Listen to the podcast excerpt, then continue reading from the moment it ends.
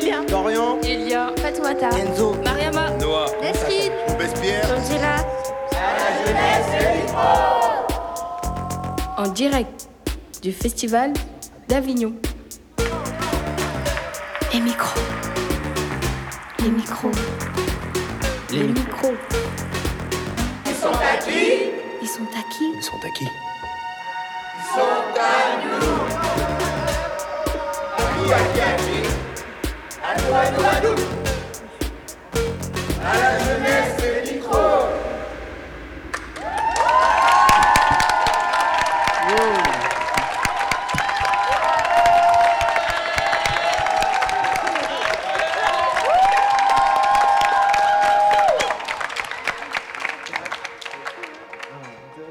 Bonsoir, à, tous.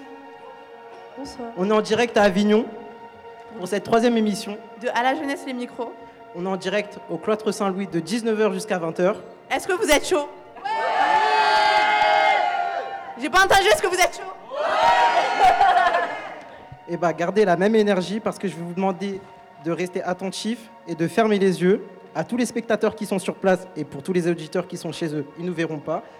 Je vais vous raconter mon histoire. Faut fermer les yeux. Je surveille. Hein. Je vais d'abord regarder s'il en a vérifie, pas on un vérifie. qui garde Ouais, les il y en a qui ferment pas les yeux. Madame là-bas. Attention, attention, on ferme les yeux.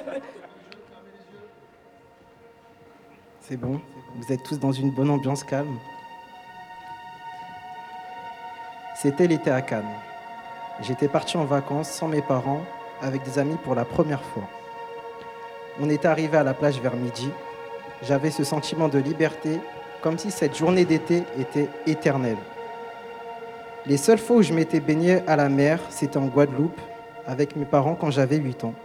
Et je me souviens encore quand mon père me criait Ne va pas trop loin, Dorian mais ce jour-là, à Cannes, j'étais avec mes amis et je me sentais libre.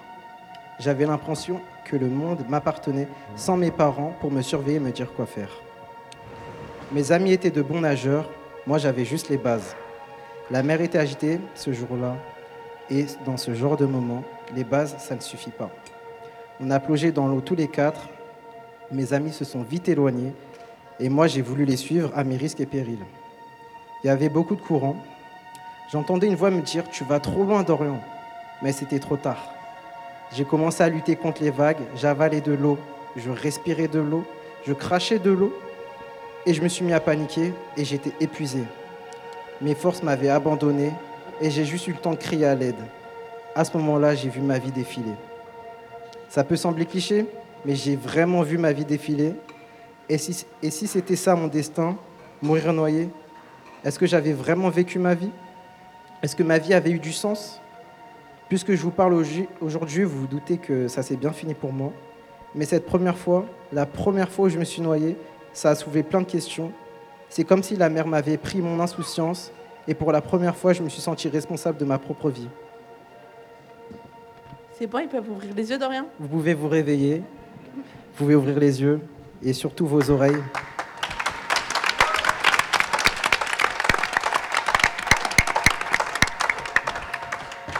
Du coup, on vous a invité à ouvrir les yeux pour parler de quelque chose de beaucoup plus positif que sa noyade. Franchement, nous a plombé l'ambiance.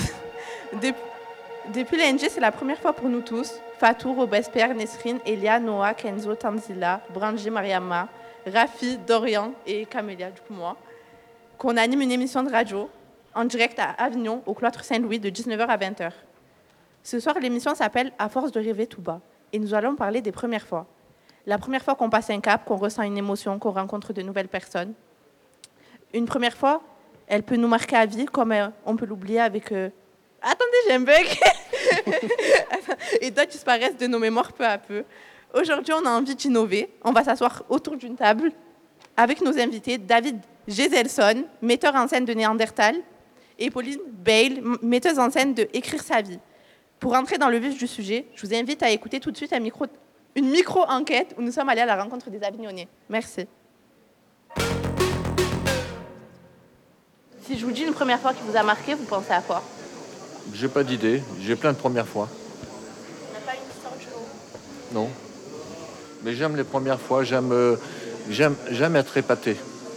Je pense que c'était ma première fois euh, théâtrale, euh, je pense un truc comme ça, quand j'étais plus petite. Une première fois qui m'a plu, euh, je crois que c'est la naissance de mon fils. Quand j'ai rencontré la première fois Dieu, il m'a transformé, il m'a changé, il m'a façonné.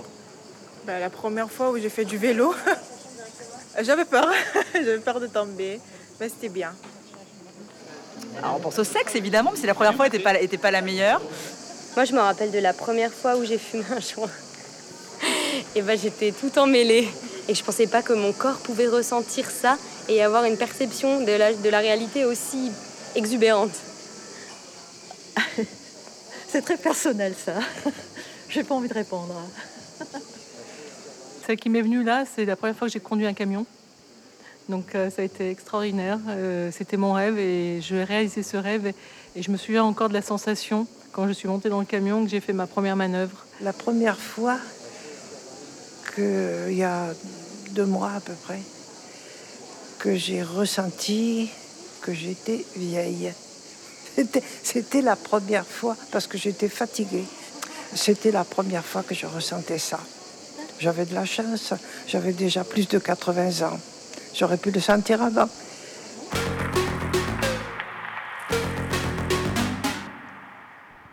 Bonjour à toutes et à tous et bienvenue dans la meilleure émission du monde qui est À la jeunesse les micros. Alors euh, nous étions justement en train de discuter euh, euh, sur les premières fois. Nous écoutions justement Nesrine qui nous racontait sa première fois en manifestation. désolé d'avoir coupé la parole Nesrine, tu as la parole. Alors, euh, du coup, je vais vous raconter euh, la première fois où j'ai failli brûler. Alors oui, c'est pas très manifestation, positif. En manifestation. c'est pas très, très positif. C'était euh, l'époque des... Là, j'arrive pas à parler, désolé. L'époque des gilets jaunes. Alors, j'étais partie à mon lycée. tous les lycées faisaient des, des blocus, blocages, voilà. Et on s'est rejoint avec deux lycées pour bloquer toute la ville de Carpentras. Et euh, ça fait que ben, on m'a mis au milieu pour euh, allumer euh, un feu de poubelle. Alors je sais pas pourquoi on m'a mis au milieu, mais j'étais au milieu. Et du coup, ben, j'ai fait ce qu'on m'a demandé de faire. Et le problème, c'est que le moment où j'ai allumé ben, la poubelle, ben, j'ai allumé mon bras. Et du coup, ben, j'ai pas vu que j'étais en train de brûler. Merci à mon ami qui est venu me sauver. Il m'a vite enlevé le, le, feu sur moi, il m'a enlevé vite mes affaires. Et ça fait que bah, aujourd'hui, je suis vivante, hein, je suis devant vous, j'ai pas de brûlure, tout va bien. Mais euh, du coup, j'ai failli brûler devant au moins 1000 personnes. C'était pour la bonne cause. Ouais, c'est pour la bonne cause. C'était pour sauver tout le monde. ben, Nisrine, justement, ta première manifestation, ça me rappelle mon premier gaz lacrymogène en pleine face. Je sais que ça me, ça me fait des mauvais flashbacks, etc. Mais je cette chanson-là, je l'oublierai jamais parce que je sais pas ce qui brûlait, si c'était mes yeux, mes oreilles, ma peau. Je me suis dit, c'est bon, je vais me liquidifier devant tout le monde. Euh, qui me ramène chez moi Qu'est-ce que je fais? Et euh, je me rappelle que tout le monde est venu m'asperger de lait. Et donc, je suis rentrée remplie, imbibée de lait chez moi dans les transports.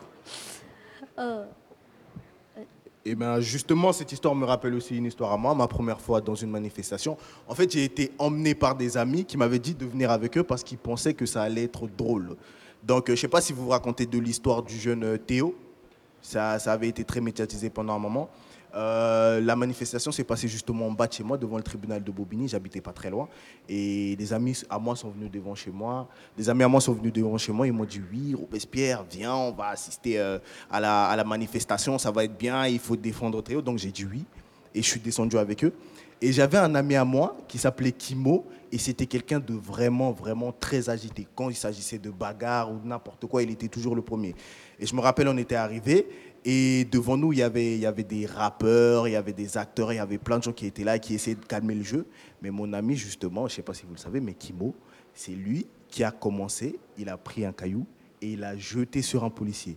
Le policier, pour lui répondre, il a mis un coup de pied euh, sur un manifestant innocent qui passait par là. Et directement, tout est parti euh, dans, du n'importe quoi. Les policiers ont commencé à, à nous gazer. Tout le monde s'est dispersé. Et après, on est tous revenus. Et les policiers, et ce que j'ai ressenti ce, à, ce moment-là, c'était, c'était une forme d'euphorie, ce, ce, phénomène qui, qui nous fait nous sentir forts.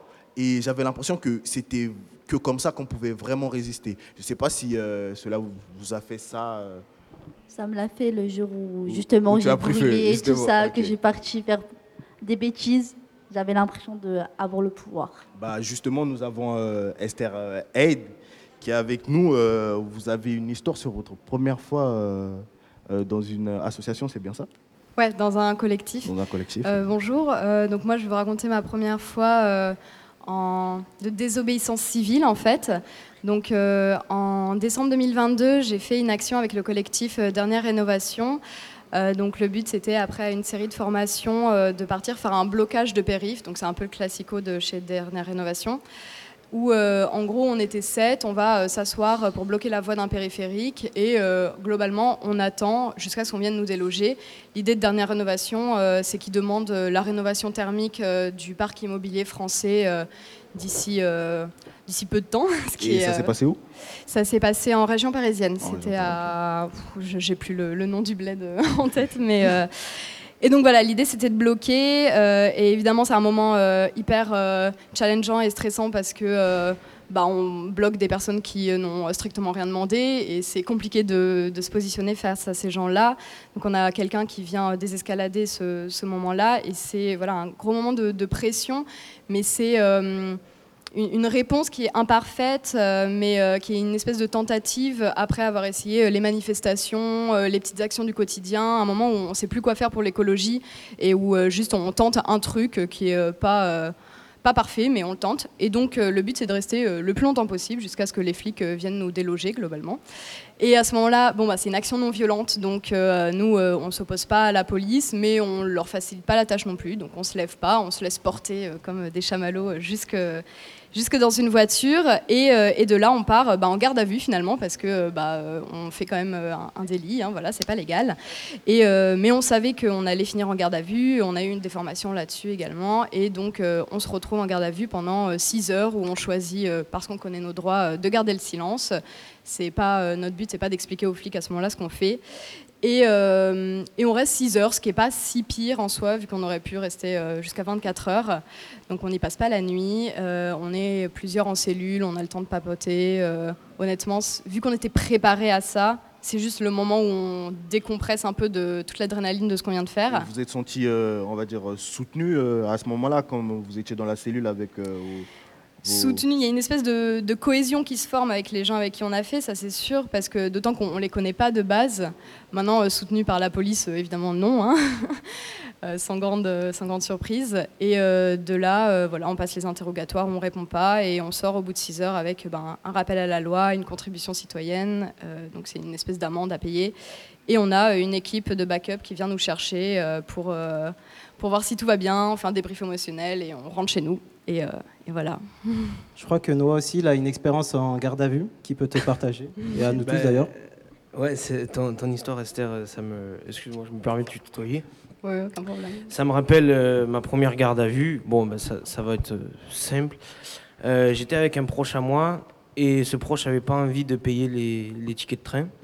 Donc ce qu'on a fait, c'est qu'on a sauté des rails de train pour atterrir sur un quai en face, qui était le quai qu'on devait prendre pour partir euh, à Lyon. Et euh, arrivé sur ce quai, euh, euh, un employé fou furieux de la SNCF est venu nous, nous, voir en nous disant Mais vous êtes fous, vous avez bloqué les trains aux alentours et tout ça. Et il y a des flics en civil après qui sont venus nous embarquer. Arrivé en garde à vue, ils m'ont mis dans la même cellule que ce proche, parce que c'est un proche proche à moi. Et à côté de nous, dans l'autre cellule, il y avait un mec qui faisait le loup. Le loup, ah ouh, comme ça, c'est le loup. Et du coup, mon proche à moi, euh, qui est un peu fêlé, un peu comme moi, mais il s'est mis à faire le loup aussi, et je pense que c'était la garde à vue la plus drôle de ma vie. Ok. À la jeunesse, le micro En direct du Festival d'Avignon. David Geselson, metteur en scène de Néandertal, vient nous rejoindre. Il s'installe tout doucement. Bonjour David. Bonjour. Bonjour. Alors, est-ce que vous avez une première fois à nous raconter? On l'a pris de court là. Prenez votre temps, David. J'ai pas fait de garde à vue encore. Euh, C'est pas obligé. non, Tardé euh, j'ai plein de. Si, non, si, j'ai une première fois où je me suis fait gazer. Si, si, si, si, si, si. Euh, C'était une. On va, je vais garder rester la thématique. J'ai d'autres premières fois plus rigolotes, mais euh, c'était à Paris, au centre Pompidou. Et il y avait eu une manif et je m'étais fait euh, bah, vraiment pris par les pieds et les jambes, euh, emmené Vous par les CRS. passage J'étais de passage et j'ai été Ah, vraiment pris par. euh, J'ai été pris vraiment. J'avais rien demandé à personne. J'étais allé voir ce qui se passait et je me suis retrouvé dans un espèce de mouvement. Et j'étais dans le commissariat du 12e. J'y ai passé vraiment 8 heures et c'était vraiment pas rigolo. Vraiment mauvais moment, mauvais endroit. Voilà. J'avais d'autres premières fois plus rigolotes, mais là, je. je- je- je- Oui, et puis on voit que vous avez passé 8 heures quand même, alors que moi qui bloque littéralement un périph', j'y passe 6 heures. Donc il faut voir vraiment comment les policiers choisissent de manière hyper arbitraire euh, qui va passer 24, qui va passer C'est parce que 8 je suis chauve. Je pense que c'est. Ouais, je pense que, je pense que J'ai pas c'est lié en effet. c'est lié à la calvitie. Je pense que c'est exclusivement à cause de ça. Eh bien, justement, David Jason, euh, nous avons deux euh, jeunes euh, personnes qui font partie de la web télé, euh, de la web télé de, du, comment s'appelle, de la web télé du Festival d'Avignon, qui sont là et qui ont vu votre spectacle et qui aimeraient vous donner leurs premières impressions sur le spectacle qui est Néan- Néandertal. Donc moi j'ai vraiment adoré votre spectacle. J'ai beaucoup aimé la première partie en lien avec la guerre Israël et Palestine.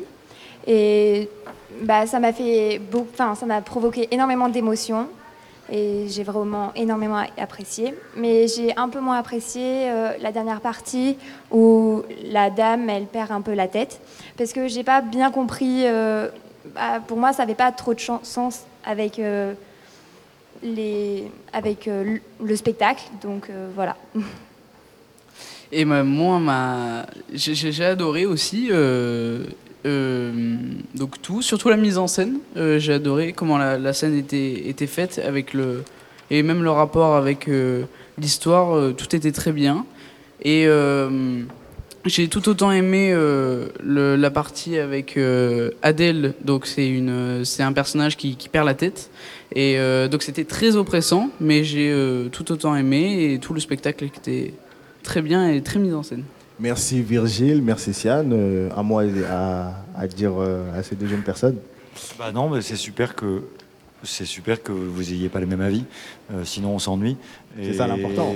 c'est cool. Bah euh, je- non, je pense que c'est bien si chacun peut avoir son point de vue et aimer certaines choses et pas d'autres. Ça veut dire que c'est riche.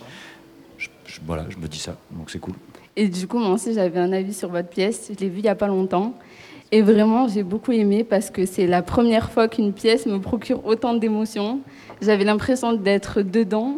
Euh, le bruit, euh, quand il y a des conflits euh, de, forts, quoi, de violence, même les différents personnages, même le- l'espèce de bloc là où il y a les scientifiques qui rentrent dedans pour faire des analyses qui s'avancent, après qui reculent. Vraiment, euh, même à la fin, j'étais déboussolée par les émotions que j'ai ressenties pendant la pièce et ça a duré pas longtemps. Moi, je me suis dit au- début trois heures. Oh là là, trois heures assises. Deux heures et demie, deux heures et demie, deux heures et demie, pas trois heures. Oui, deux heures et demie. Oh là là, je me suis dit deux heures et demie, ça va être long. Même dans ma tête, je me suis dit trois heures, quoi, ça va être euh, fou. Mais finalement, ça a passé très très vite et vraiment, j'ai beaucoup apprécié. Bah, merci beaucoup. Moi aussi, euh, j'ai vu votre pièce. Et euh, il y a deux choses que je voulais dire. C'est que j'ai trouvé ça drôle euh, de distribuer des cailloux. Et euh, le deuxième truc, puisque moi j'aime bien les arts plastiques, donc je dessine, c'était aussi euh, dans le petit laboratoire construit en préfabriqué. Euh, en fonction de l'avancement de la pièce, il y avait des dessins et je trouvais ça très intelligent en fait parce que on parlait de la vie et il y avait un fœtus qui grandissait jusqu'à que ça devienne un bébé. Et du coup, bah bravo. Alors, vous parlez des origines de l'humanité dans Néandertal, et j'aimerais savoir quelle est la graine qui a, qui a germé pour donner ce spectacle? Qu'est-ce qui vous a donné envie de, de- de créer ce spectacle? C'est la radio. Ah, c'est- c'est c'est- c'est no- c'est nous donc. C'est vous. non, c'est vrai, c'est pas des conneries, je dis pas ça pour vous faire plaisir. C'est pas pour vous faire plaisir. C'est la radio, c'est un homme qui s'appelle Jean-Claude Amezen qui a une émission euh, qui s'appelait Sur les épaules de Darwin. Et tous les samedis, il, il parlait d'un scientifique euh, et d'un chercheur ou d'une chercheuse différent. Et ce samedi-là, j'étais chez moi, j'étais avec mon fils à la maison, je faisais le ménage et puis j'écoute cette émission. Et il parle de ce mec qui cherche à comprendre les origines de l'humanité en lisant dans l'ADN ancien. Et il raconte, et l'émission est hyper poétique, la vie de ce mec, qui, euh, euh, de cet homme qui va dans des grottes et qui arrive en ramassant des poussières à lire de l'ADN. Et je me dis, qu'est-ce que ça veut dire? On peut lire de l'ADN Je sais même pas ce que c'est. Je suis nul en biologie. J'étais en panique euh, quand j'étais en seconde. J'étais très très mauvais. Et je me mets à trouver ça très très beau. Et j'entends qu'il y a eu un- une exposition sur l'homme de Néandertal euh, suite aux découvertes de cet homme qui s'appelle Svante Paabo. Ça s'écrit pas Abo, mais on prononce Paabo en suédois. Euh, et donc je vais au musée de l'homme voir l'émission sur le- le- l'exposition sur Néandertal avec mon, mon petit garçon qui a 5 ans à l'époque et il s'ennuie vraiment fort fort fort à l'exposition. Et comme souvent, il préfère qu'on aille à la boutique du musée. Euh, et je lui dis, écoute, on a déjà dépensé de l'argent pour le- l'expo, on a déjeuné au musée de l'homme, c'est hyper cher. Je voudrais juste un livre, papa, s'il te plaît, je voudrais juste, ou une peluche. Et on a passé une heure et quart dans la boutique du musée de l'homme alors qu'on avait passé une demi-heure dans l'expo. Vous avez passé moins de temps dans l'expo. Mais grâce à lui, grâce à mon fils je, et grâce à Jean-Claude Amezen, j'ai passé beaucoup de temps dans cette boutique et je suis tombé sur le livre de Svante Paebe dont avait parlé Jean-Claude Amezen dans l'émission de radio. Et du coup, pendant qu'il cherchait à savoir s'il allait avoir un loup euh, archaïque ou euh, un, un livre sur la préhistoire, mon fils, moi, j'ai regardé les livres et j'ai- je me suis dit, tiens, je vais le lire alors que la biologie m'intéresse pas.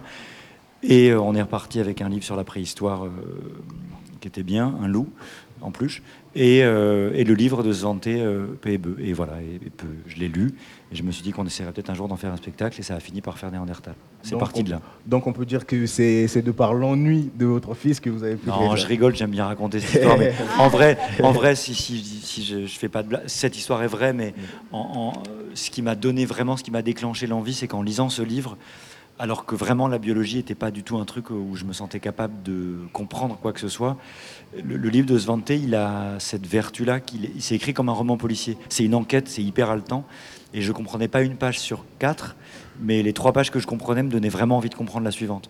Et en dehors de ça, j'ai découvert ça que dans l'ADN. L'ADN, c'est vraiment comme un livre, c'est comme une encyclopédie qu'on peut lire.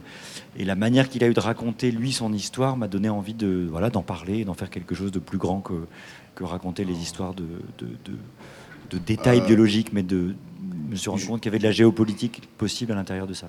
Euh, je pense que justement, on a tous eu une première fois qui nous a choqué, quelque chose qu'on a, qu'on a découvert à, à- à un moment et qui a complètement changé notre vie. Donc, euh, je m'adresse à vous, le public. Est-ce que vous pouvez nous raconter une fois où un livre, un film, une chanson a complètement bouleversé votre vie, votre vision du monde? Euh, J'ai ma collègue juste là qui va vous passer Quelque la parole. chose de positif, s'il vous plaît. Ils ont transformé notre émission en enquête d'action avec leurs anecdotes sur les gardes à vue. Bonjour. Euh, oui, moi j'ai une première fois, la première fois où j'ai mis les pieds dans la cour d'honneur. En fait, j'étais en stage pour le festival d'Avignon et je pose ma valise et euh, quelqu'un me dit bah, il y a un photographe qui va dans la cour, est-ce que ça dit de venir? Et je dis ouais, ouais, ok, d'accord. Et on embarque avec deux autres stagiaires et on se retrouve dans la cour vide dans l'après-midi, en fin de journée, et il y a Romeo Castellucci qui s'avance sur scène avec des protections et qui dit Bonjour, je m'appelle Romeo Castellucci.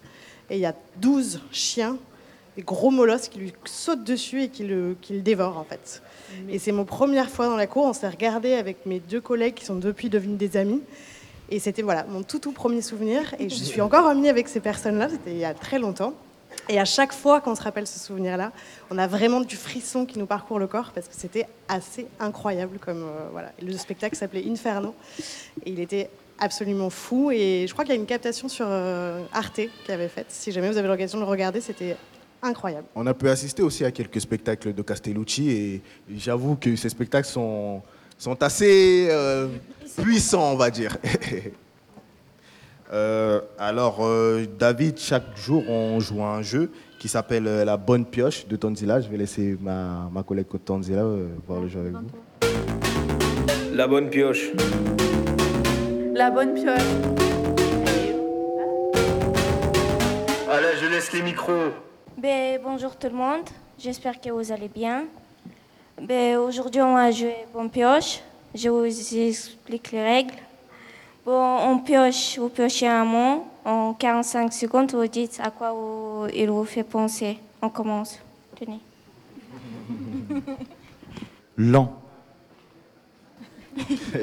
On voit que ça vous procure euh, beaucoup d'émotions, quoi.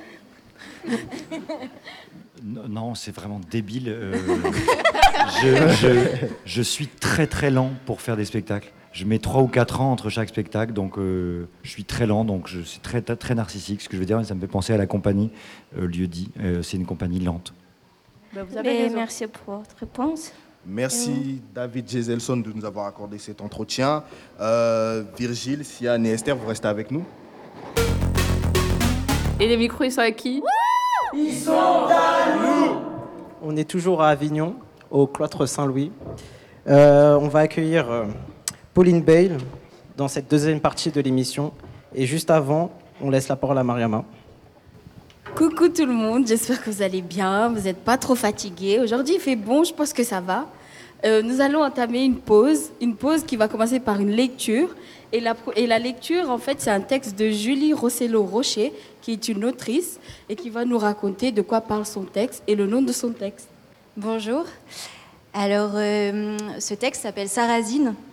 Et c'est un texte qui est parti euh, d'un désir de Nelly Poulicani, la comédienne qui va lire euh, l'extrait, qui voulait jouer un personnage de femme sur scène qui soit pas, je te cite Nelly, un pot de fleurs, qui soit, qui soit force de proposition, qui, qui tienne la dramaturgie du texte et qui, qui soit une aventurière. Donc elle avait pensé au départ à Calamity Jane, et puis on voulait quelqu'un qui soit plus proche de nous, euh, de manière euh, territoriale.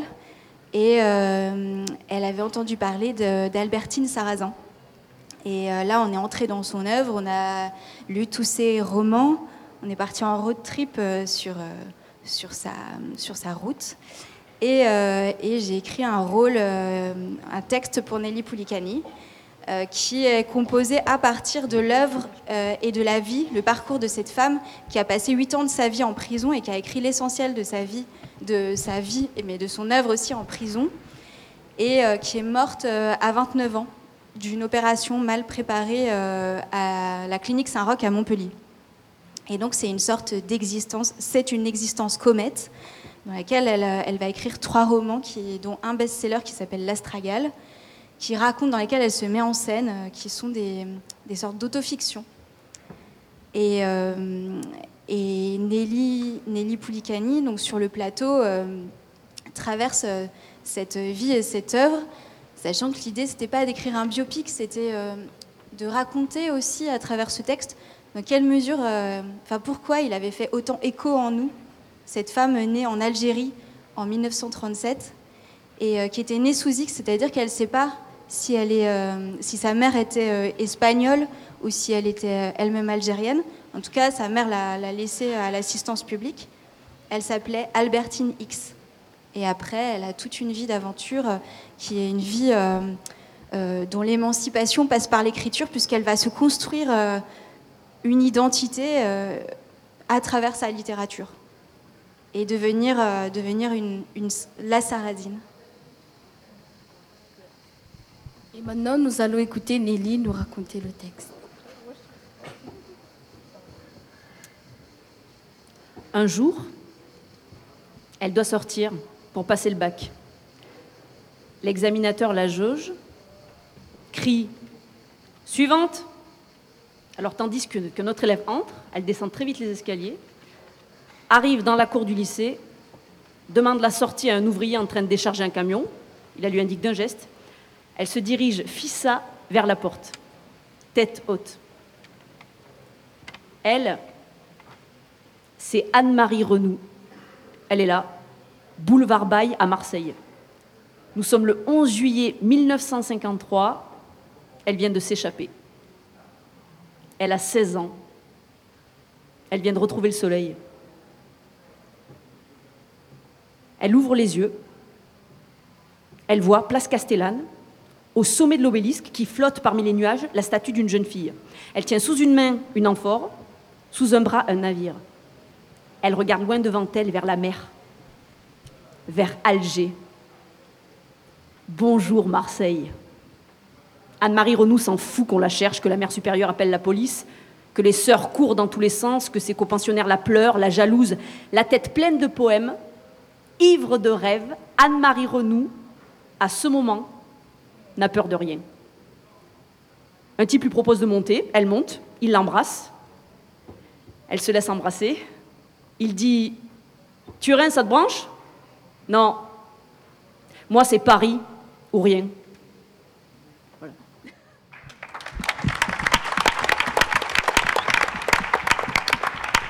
Merci beaucoup Nelly, merci beaucoup Julie. À la jeunesse, les micros En direct du Festival d'Avignon. Donc on continue la pause avec une pause musicale avec le groupe Nomade.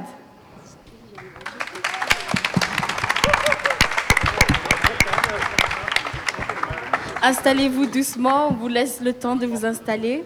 Donc nous allons retrouver au chant Elodie Lordet, au violoncelle Elisabeth Renaud, au violon Nico Lopez, à la guitare Pierre Lordet et à la batterie François Vinoche. On écoute quoi? On va vous jouer une chanson qui s'appelle Des oiseaux la nuit.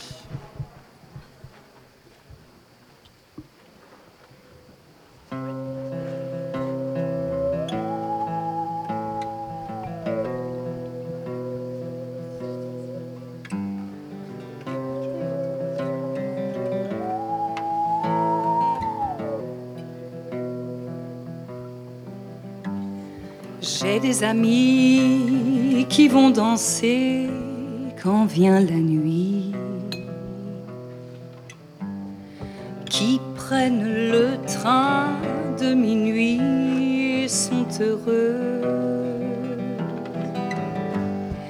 Ils vont pieds nus comme des fakirs sur l'avenue.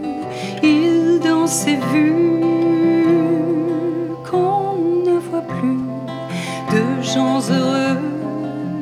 danser pieds nus. On dirait qu'ils volent et parfois même ils volent comme des oiseaux la nuit, des oiseaux la nuit. J'ai des intimes qui vont chanter en haut des cimes. Des arias tout comme des larmes sur une joue. Et leur voix nue se noie dans les nues des sommets. Ils chantent mais comme le chant qu'on devient sourd. On dirait qu'ils volent et parfois même ils volent comme des oiseaux la nuit, des oiseaux la nuit. On dirait qu'ils volent et parfois même ils volent comme des oiseaux la nuit, des oiseaux la nuit.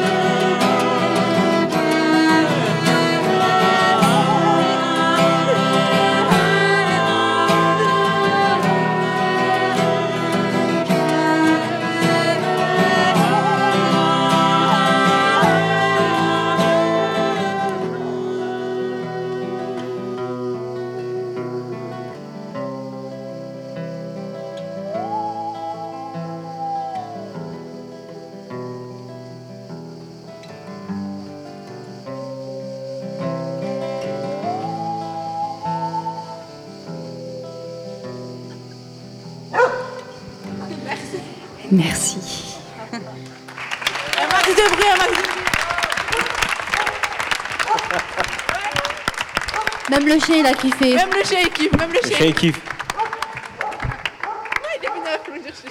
Merci beaucoup pour cette performance.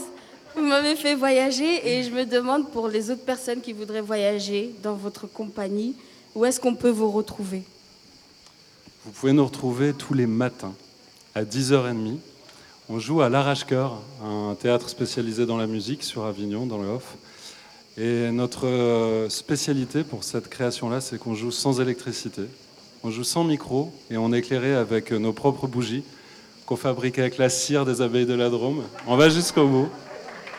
Yes.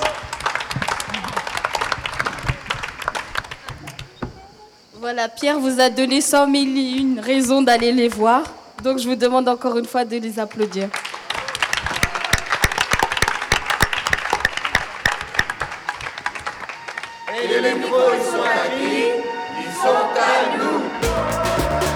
En direct du Festival d'Avignon. À la jeunesse. Bon, normalement cette fois c'est la bonne, je vais pas me tromper. On est toujours en direct du cloître euh, Saint-Louis à Avignon, avec la jeunesse au micro. Euh, donc là on est en direct avec Pauline Bale qui est euh, cette fois, je le répète, mais ça vaut le coup, metteuse en scène de la pièce Écrire sa vie, donc, qui est présentée au cloître des Carmes jusqu'au 16 juillet. Pauline, comment ça va? Ça va, ça va et vous? Bah ça va, super. Donc euh, pour la première fois, spontanément, ça vous évoque quoi? Bah, j'avoue, euh, c'est vaste, quoi. Et en fait, en vous écoutant euh, bah, raconter des trucs un peu dark, ça m'a fait penser un peu à mes premières fois un peu dark. Et bah, du coup, en fait, moi, je me souviens de la première fois où je me suis fait emmerder par un mec. C'était la piscine municipale. J'avais genre 12 ans. Et euh, j'étais un peu précoce, quoi. J'avais, un- je commençais un peu d'avoir des seins, enfin, mais tranquille, quoi. J'avais 12 ans, quoi. Et le, le mec, euh, c'était, devait avoir aussi 12 ans, et je- franchement, il n'était pas très grand, quoi. Et il m'a attrapé, et il m'a pris les seins, et ça m'a mais choqué, et je me suis retournée et je l'ai défoncé. Vous avez bien fait. Vraiment. Mais C'est une c'était réaction automatique normale, en fait. J'avais, c'était tellement pas genre, je sais pas, j'étais à la piscine avec mes deux petits frères. Il arrive de nulle part. De nulle part, ouais. Et je l'ai défoncé. Il était vraiment, j'avais la supériorité physique quand même, parce qu'il était pas très grand. Et ouais, voilà. C'est ça. Merci d'avoir partagé cette première fois avec nous. Et maintenant, on va parler un peu de votre pièce Écrire sa vie, qui raconte en fait l'histoire d'un groupe d'amis qui vivent ensemble depuis longtemps, qui se connaissent depuis longtemps, mais qui attendent un ami qui n'arrive jamais.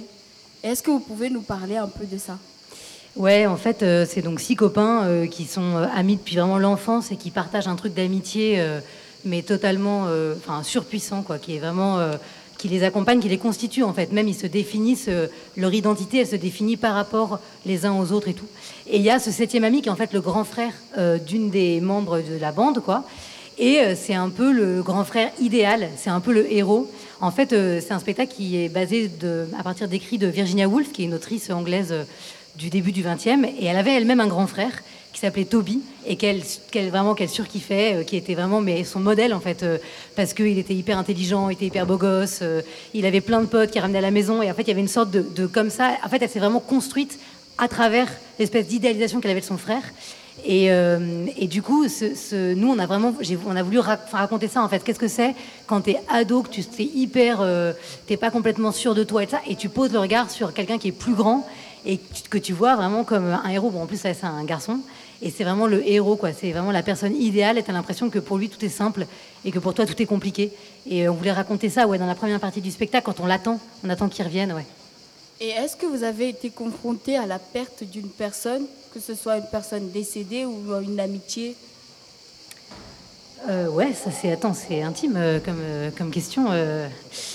Ouais, ouais, bah, euh, ouais, ouais, j'ai fait face à des, bah, parce qu'en fait, euh, ouais, c'est comme tout le monde, en fait, euh, tu as des trucs dans la vie euh, qui t'arrivent et en fait, euh, c'est un peu genre, tu vois, quand t'es petit, euh, t'as l'impression que ton, ton, ta vie, euh, ça va être t'es- que tu vas jamais mourir en fait, que la mort ça n'existe pas, que qu'il y a que l'imaginaire et les jeux et que tu es libre en fait, que et puis à un moment dans ta vie tu prends conscience que bah en fait non, l'endroit où t'es né, ça vient te poser des limites parce qu'en fait euh, t'as pas pu faire d'études, parce qu'en fait et puis aussi parce qu'il t'arrive des, des merdes quoi, euh, et comme perdre quelqu'un euh, comme ça euh, d'un jour à l'autre, et en fait il y a tu peux pas, enfin tu, tu peux pas être préparé à ça en fait. Il faut que tu trouves comment euh, faire face par toi-même, et c'est un peu ça euh, ce qu'on qu'on voulait raconter quoi. Ben, merci. Euh, moi, j'avais. Enfin, déjà, je voulais vous dire merci parce que j'ai vu votre pièce, j'ai bien aimé. J'ai aimé le fait qu'on soit aussi un peu dans le spectacle et tout ça, j'ai j'ai bien aimé. Et j'avais une question par rapport à tout ça. Est-ce que vous vous souvenez de votre première fois où vous avez écrit une pièce de théâtre? Ah ouais, la première fois j'ai écrit une pièce de théâtre. Oui. Ouais, c'est, je venais, euh, en fait, euh, moi, donc je fais du théâtre depuis que je suis toute petite, euh, vraiment, c'était mon truc et tout. Puis un peu pour, enfin, je sais pas, j'ai pas osé faire direct du théâtre après mon bac, donc j'ai fait des études un peu sérieuses et tout. Et en fait, après ces études, j'ai dit, vas-y, j'avais fait une école de théâtre, et donc j'ai été prise dans une école de théâtre. j'étais trop contente, et je me suis dit, en arrivant dans cette école, Allez, je vais faire un truc que j'ai envie de faire depuis toujours. J'avais tellement, j'attendais tellement ce moment depuis genre des, des années. Je me suis dit, je vais faire un truc que j'ai jamais fait et j'ai écrit une pièce. Euh, je suis allée au bout d'un truc. J'avais écrit un peu des bribes de machin, de bidule. Et là, je me suis dit, vas-y, tu, tu le tentes le truc. Et j'ai écrit ma première pièce qui s'appelait Attire d'elle et qui racontait l'histoire de cinq frères et sœurs. euh, voilà. Super. Est-ce que quelqu'un a une autre pièce? Oui. Est-ce que le théâtre, ça vous a permis de prendre confiance en vous? Oui. En fait, ça m'a permis surtout d'accepter que j'aurais jamais confiance en moi et que c'est pas grave. Que c'est ok, de, c'est ok de, de se sentir fragile et vulnérable. Que c'est pas grave en fait. Que c'est, on peut avoir confiance dans sa fragilité en fait. Mais ça se voit pas du tout avec l'énergie que vous mettez dans le public. Ça se voit pas du tout avec l'énergie que vous mettez dans la parole, votre gestuelle, votre présence. euh, On ne dirait pas du tout que vous avez peur. Ah ouais? Bah pourtant j'ai mon cœur qui bat plus fort et tout. J'ai peur de dire un truc. euh, vous allez me juger ou euh, pendant que je vous parle. Vous entendez quelque chose? Un téléphone Je crois qu'on a Benoît Hamon en fait, Benoît qui nous Hamon appelle, directeur euh, général de l'ONG Singa. Allô Allô Est-ce qu'il va nous répondre On vous entend pas trop. Le micro. Ouais, il y a un petit problème technique. Non, vous inquiétez Ouais, pas, c'est on de a un notre côté. problème. Deux minutes. Oui.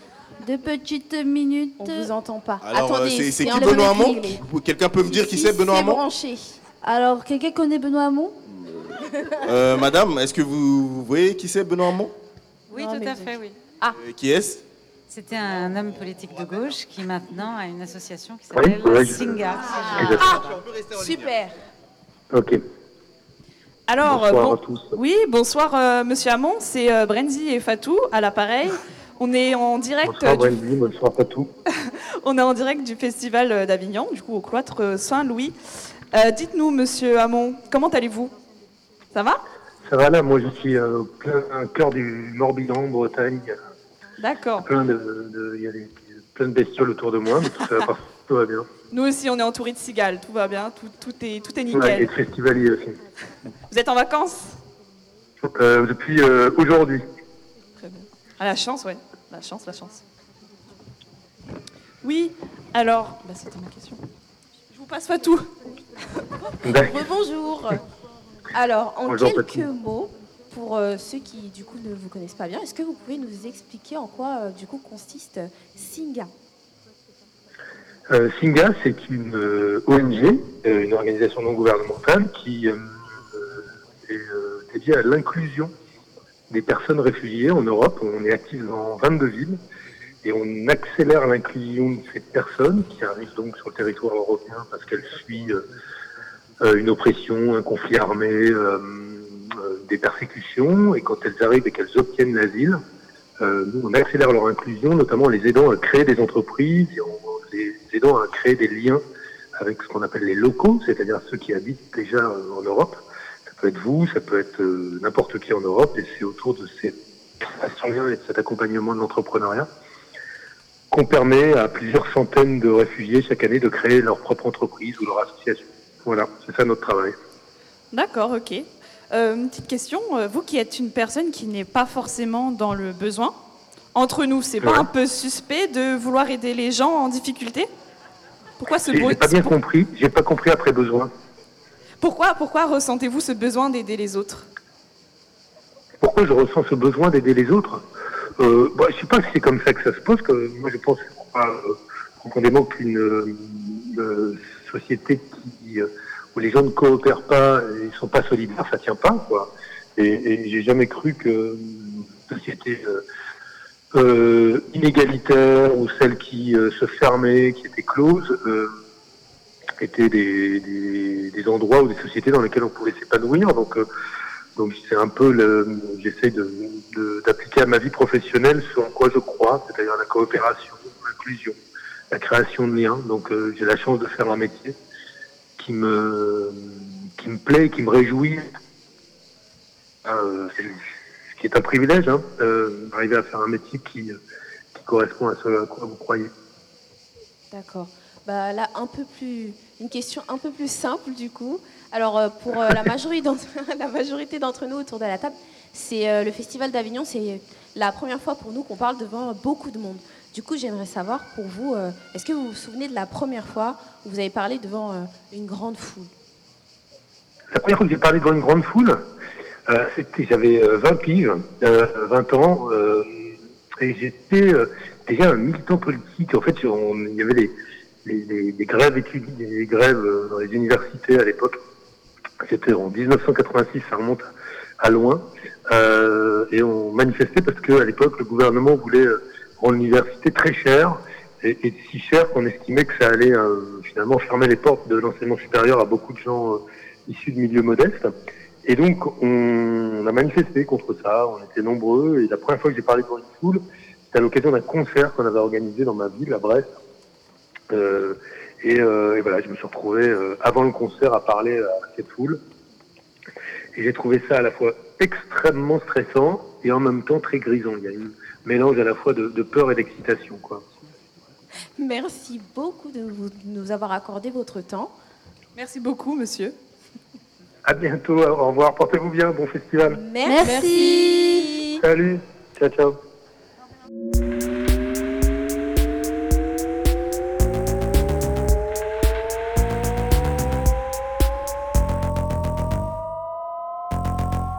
Malheureusement, on va devoir dire au revoir à Virgile et Siam. Est-ce que peut-être vous avez un mot à dire avant de partir? Euh, moi, je me suis bien amusée dans ma première émission en direct. Et voilà, je voulais remercier euh, de m'avoir conviée à côté de vous. Voilà. Merci. Euh, eh ben donc, euh, première radio, c'était super, euh, très bonne ambiance et euh, merci de nous avoir accueillis. Merci, Merci à vous. Merci à vous. Soyez pas triste de nous quitter. hein. On va se revoir. Ben, L'association de Benoît Hamon, en fait, m'a fait penser à une histoire, une anecdote que j'aime bien raconter aux gens que je connais pas. C'est la première fois que je suis arrivée en France. En fait, tout était bizarre pour moi. Déjà, il faisait gris, moche, alors que je sortais du soleil, il faisait beau. Et là, déjà, premier choc, je prends l'escalator, des escaliers qui bougent, je panique, c'est pas grave, je sors de l'aéroport. Et là, je vois une personne blonde aux yeux bleus. Je me suis dit, oh là, est-ce que les livres prennent vie devant moi? Parce qu'en fait, juste avant, j'avais lu euh, Les boucles d'or avec les trois oursons. Et là, je vois une personne qui ressemble exactement à la boucle d'or. Et je me suis dit, où sont les, ours pour que je les vois Peut-être je suis dans un livre, je vis dans un livre. Alors moi, ça me fait penser du coup à la première fois où je suis partie dans mon pays d'origine, donc la Côte d'Ivoire. Euh, la toute première fois que je suis arrivée là-bas, euh, enfin, c'est plutôt euh, arrivée au village qui est là-bas. Je sors du car, toute contente de voir ma grand-mère pour la première fois, vraiment toute fraîche, toute joyeuse. Et là, mon plaisir a vite été stoppé. J'ai mis mon pied du coup dans du caca, voilà. Qu'on se le dise très clairement. Mais ça s'arrête pas là, sinon c'est pas drôle. On continue, on avance pour dire bonjour du coup aux gens euh, qu'il y a euh, dans ce village-là. Et euh, je regarde pas où je marche et je remets le même pied dans une mixture de. Je saurais même pas vous expliquer ce que c'était, mais vraiment je j'en ai encore des frissons. Ça, ça me dégoûte, voilà. Tu m'as refilé tes frissons. Alors moi, je vais vous raconter une histoire qui est un petit peu moins drôle. C'était la première fois que, dans le public, c'était la première fois que j'ai entendu des coups de feu. Alors moi, euh, j'ai fait une partie de mon enfance en Centrafrique, euh, République centrafricaine, je ne sais pas si vous connaissez. Et euh, je me rappelle à ce moment-là, le président qui était au pouvoir, c'était François Bozizé. Et c'était un gouvernement qui était très corrompu, donc il y a eu des rebelles, il y avait un mouvement rebelle qui s'approchait de la capitale. Et moi, à ce moment-là, j'étais encore en primaire. Et j'étais avec, euh, comment s'appelle, avec une cousine à moi. Et à la radio, on entendait tout le temps, oui, les rebelles se rapprochent de la capitale. euh, euh, ils, ont, ils ont pris tel village, ils ont pris tel village, ils ont recruté des gens, ils s'approchent, ils s'approchent. Et nous, on était des enfants, donc on ne se rendait pas compte de ce qui se passait. Et je me rappelle à l'époque, on avait des DVD des films Rambo, et donc on le regardait tout le temps, et dedans, Rambo, il, il tuait une personne, il prenait une personne, il la balançait sur une autre, et donc moi et ma cousine, on était en train de jouer. Et elle me disait, euh, s'il y avait eu euh, un rebelle qui arrive, elle va lui mettre un coup de poing, récupérer son arme, tirer sur les autres. Euh, moi, je dis, s'il y en a un, je lui brise le cou comme dans les films. Et c'est là qu'on entend les, les- coups de feu, les premiers coups de feu. Papa, papa. Et là, tout de suite, je pense que ma cousine a réalisé avant moi. Elle s'est mise au sol et elle a commencé à crier. Elle a commencé à crier, elle était en panique. Et moi, je, je ne ressentais rien. Et là, on entend papa, papa, papa, papa. Et là, d'un seul coup, on voit ma grand-mère qui sort euh, de la maison et qui court vers nous et qui nous emmène avec elle. Et on a dû tous se rassembler ensemble, éteindre les lumières et tous se coucher au sol. On est resté comme ça pendant environ une dizaine d'heures pour savoir ce qui se passait un peu à l'extérieur. Et dès qu'on on, on s'était un peu réveillé, je me rappelle à l'époque, on avait une belle maison. Et il y avait les voisins qui étaient venus chez nous et qui nous avaient dit, comme on avait de belles maisons, il fallait qu'on les quitte parce que les rebelles pouvaient venir les chercher. Donc on a dû quitter notre chez nous et finalement, au fil du temps, j'ai pu venir en France et voilà. Merci Robespierre. Esther? Bonne ambiance. Ouais. Esther, Pauline, vous avez une dernière anecdote à nous raconter, une petite anecdote? Il a déjà plombé l'ambiance, donc je pense que vous pouvez faire mieux. hein. Euh, Vas-y, si t'as une idée. euh. non, mais j'ai rien en tête là tout de suite, mais. euh, Euh, eh bien, euh, dans le public, est-ce que vous avez des, des premières fois On va vous redonner la parole. Est-ce que vous avez des premières fois à nous raconter euh, quelque chose de farfelu, de spécial, de drôle? Euh, Vous, monsieur, vous m'avez l'air très drôle. Tenez. Euh, je sais pas si je suis, super drôle, mais euh, en fait, le- votre- votre histoire de première fois, elle est, elle est très jolie depuis le début. Et euh, je me suis demandé si euh, à un moment j'ai le micro, qu'est-ce que je fais? Voilà.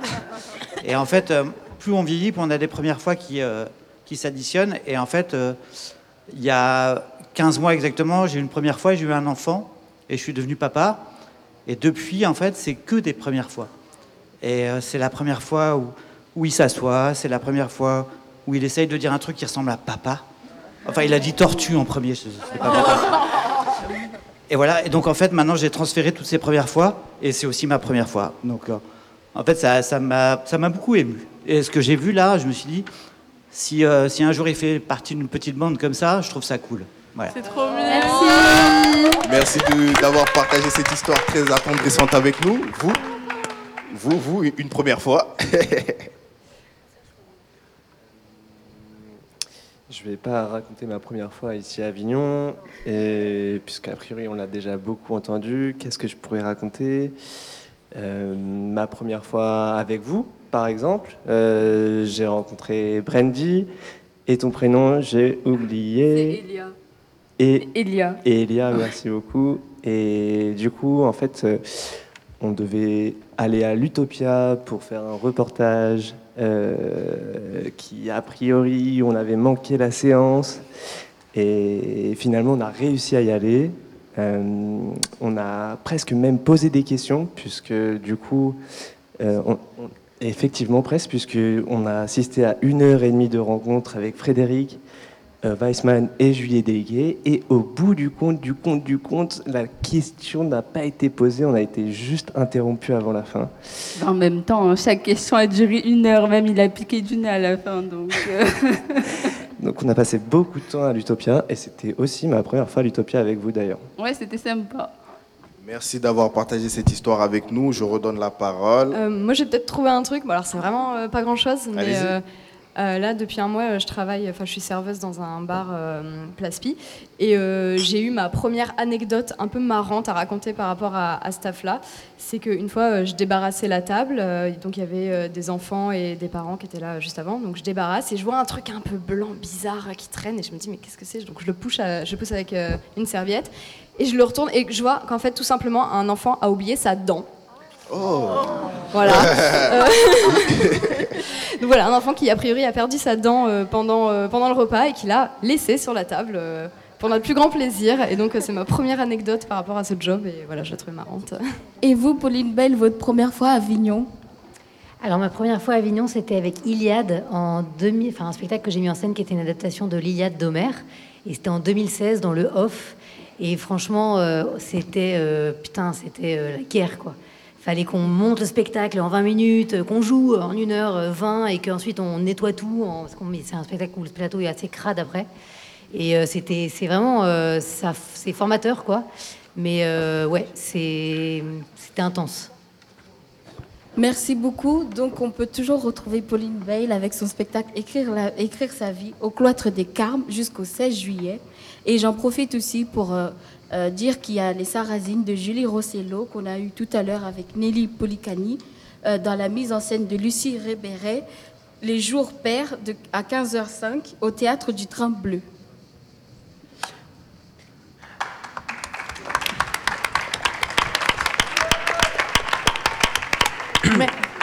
Avant de. Et les micros, ils sont à qui? Ils sont à nous. En direct du Festival d'Avignon. Merci à tous et à tous. Oui, ça parle. Merci à tous et à tous. On était en direct. il y a la bonne pioche. Mais Il y a Tandy là oui ou non? Mais pourquoi vous me dites Ok, je me rassois, c'est bon, c'est pas pour maintenant. Je vais vous tuer, vous m'avez fait la honte. Donc, euh, ben, on va tout de suite faire euh, la bonne pioche euh, Mais avec Pauline avant qu'elle s'en aille. Esther aussi, tu pourras piocher euh, juste après.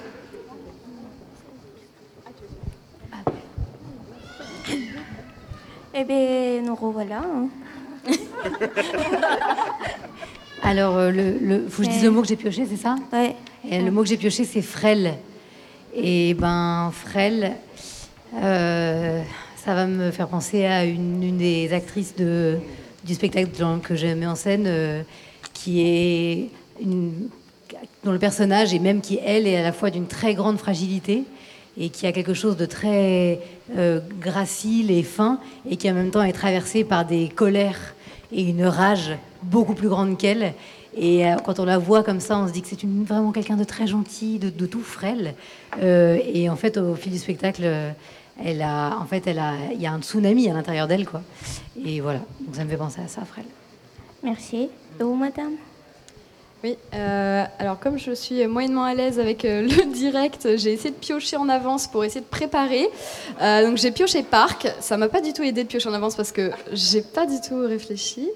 Parc, parc, Nature. nature, oui. J'essaye d'aider là. Oui, merci.